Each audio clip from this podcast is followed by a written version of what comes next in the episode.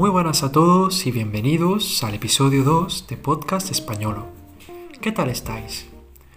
Aquí en Rieti hemos tenido lluvia durante varios días, pero ahora parece que por fin están llegando los días de primavera y de buen tiempo. Menos mal. ¿Habéis escuchado el primer episodio? En él os hablo de una filosofía japonesa que practica la población más longeva del mundo. Espero que os haya gustado y que hayáis podido mejorar vuestro español. En el episodio de hoy os propongo un viaje al pasado, un recorrido por la historia, pero con una perspectiva diferente.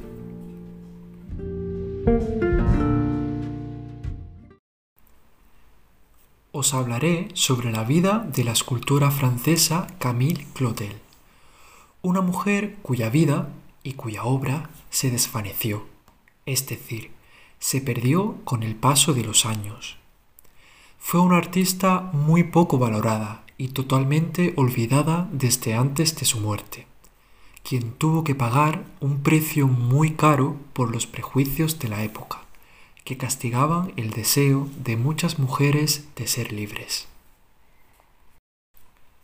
Numerosas mujeres, a lo largo de la historia, han luchado por su libertad personal y por huir, o, lo que es lo mismo, escapar de los destinos femeninos que la sociedad esperaba de ellas, tales como la vida doméstica, la vida matrimonial o el cuidado de los hijos. Hace al menos mil años, en una provincia china, un grupo de mujeres creó un sistema de escritura secreto, único para mujeres, llamado Nushu. Gracias a este lenguaje secreto, que se bordaba en la ropa, pañuelos, abanicos, bufandas, las mujeres consiguieron obtener libertad de expresión para poder comunicarse entre ellas, como muestra de apoyo en una sociedad donde la vida era muy dura para ellas y solo los hombres tenían el poder. En muchas ocasiones, la vida, las obras y las historias de muchas mujeres tienden a olvidarse y se pierden sus voces. En otras ocasiones, sus vidas llegan hasta nuestros días, hasta la actualidad, pero de forma distorsionada, es decir, de forma alterada, deformada o simplemente de forma errónea. Es el caso de la historia del mito griego de Medusa, una joven que fue violada y que además, como castigo, fue convertida en monstruo para ser finalmente asesinada. Medusa es recordada como un monstruo que convertía en piedra a todo aquel que la miraba. Sin embargo, no fue más que la víctima de una violación.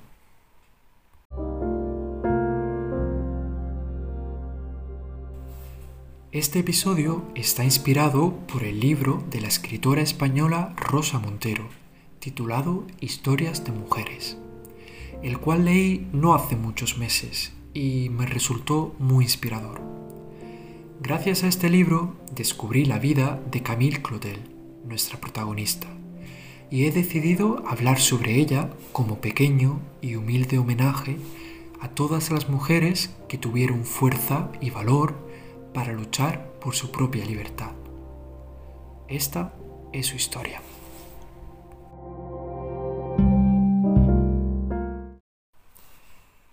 Camille Claudel nace en 1864, en Francia. Fue una niña que desde pequeña tenía mucho talento y muy buenas habilidades para la escultura.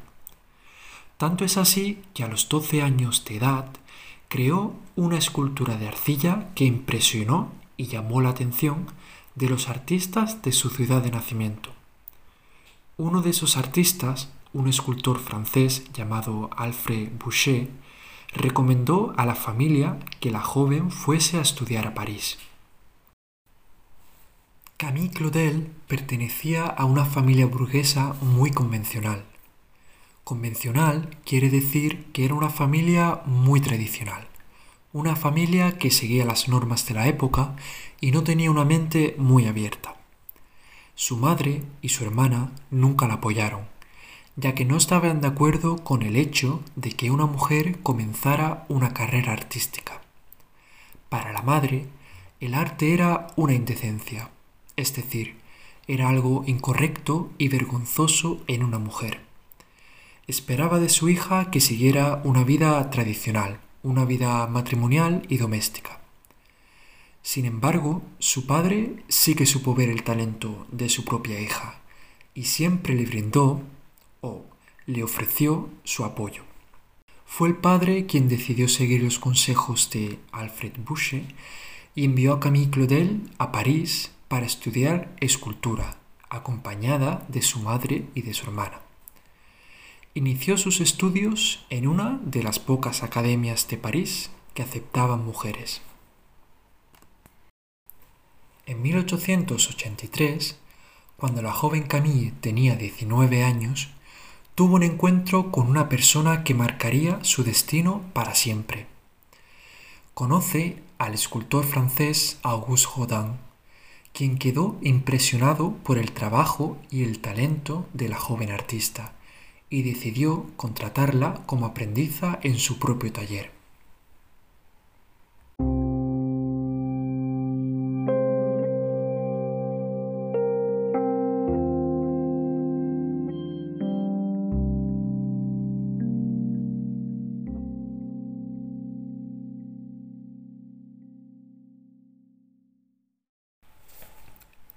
1888, su madre, quien recordemos que nunca apoyó a su propia hija en su sueño de ser escultora, la expulsó de casa ya que no aceptaba su relación con Jotán y no soportaba los rumores que se oían de su propia hija.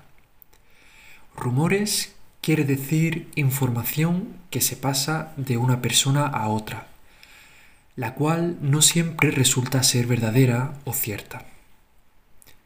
Desde ese momento, la joven artista debe buscarse un alojamiento de alquiler, de cuyo gasto se ocupaba Jotan. No hay evidencia, no hay pruebas de que Camille Claudel tuviera un salario, un sueldo fijo por el trabajo que realizaba junto al escultor francés. En muchas ocasiones ella trabajaba como modelo para él, pero sin recibir dinero a cambio de ese trabajo.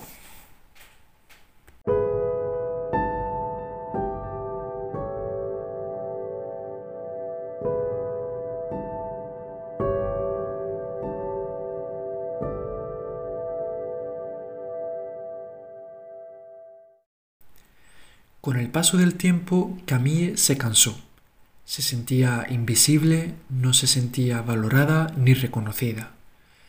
Para muchos, Camille Claudel no era más que el amante del gran artista francés, o simplemente una alumna. No obtuvo reconocimiento como artista propia, ni como escultora independiente. Fue entonces cuando decide romper su relación profesional y sentimental con Jotán e iniciar su propio camino como escultora libre. Buscó un estudio donde trabajar y se mantuvo a sí misma. En otras palabras, ella se encargaba de sus propios gastos. Fue un momento muy difícil para ella. La escultura era un arte muy caro y tuvo dificultad para poder pagar los materiales necesarios para las obras, para poder pagar a modelos o a ayudantes. Fue una época difícil. Recordemos que no contaba con el apoyo de su madre, quien la había expulsado de casa. Era una época muy difícil para las mujeres. Mientras tanto, Jodán triunfaba y tenía mucho éxito como artista.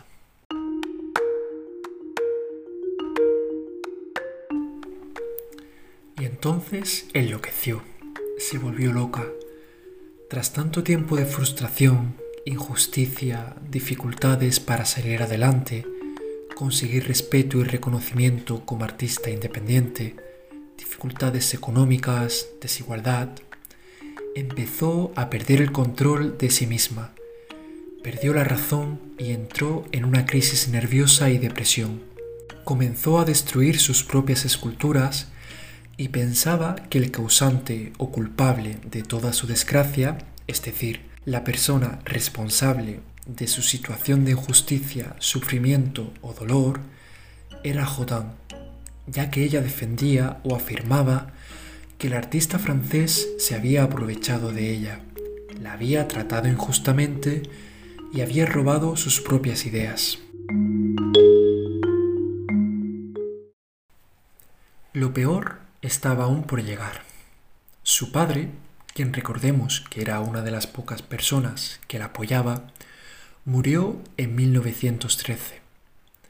Fue entonces cuando la madre llevó a cabo su venganza contra su propia hija. La ingresó en un manicomio lejos de París, donde el artista pasaría sus últimos 30 años de vida hasta morir. Durante todos esos años, Camille Claudel pedía y suplicaba por su propia libertad, pero nadie la escuchó.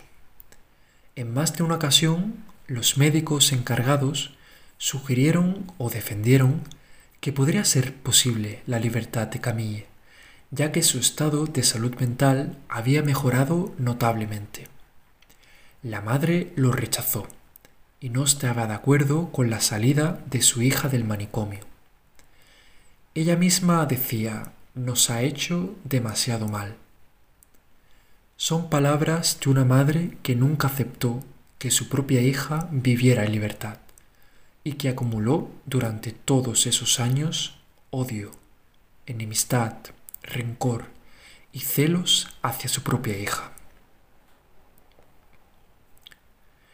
Tras la muerte de la madre, su hermano, un famoso escritor francés, quien sí que visitó a su hermana alguna vez durante este tiempo, tampoco escuchó el deseo de libertad de su familiar y no permitió que saliera del manicomio.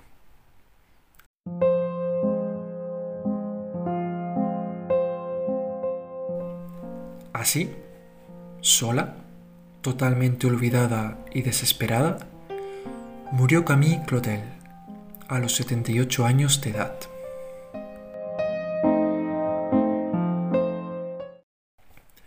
Durante muchos años la historia de Camille Claudel y su obra fueron totalmente olvidadas.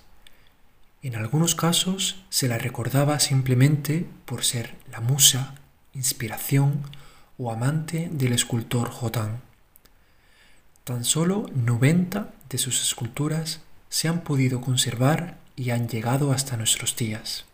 En los últimos años, gracias a la publicación de varios libros, biografías o películas, se ha conseguido recuperar la voz de esta mujer y se ha comenzado a reconocer y a valorar su obra y talento como artista. En 2017 se abrió un museo dedicado a la escultora francesa en su ciudad natal, donde se pueden visitar algunas de sus obras tales como La Edad Madura, El Gran Vals, El Abandono o la implorante.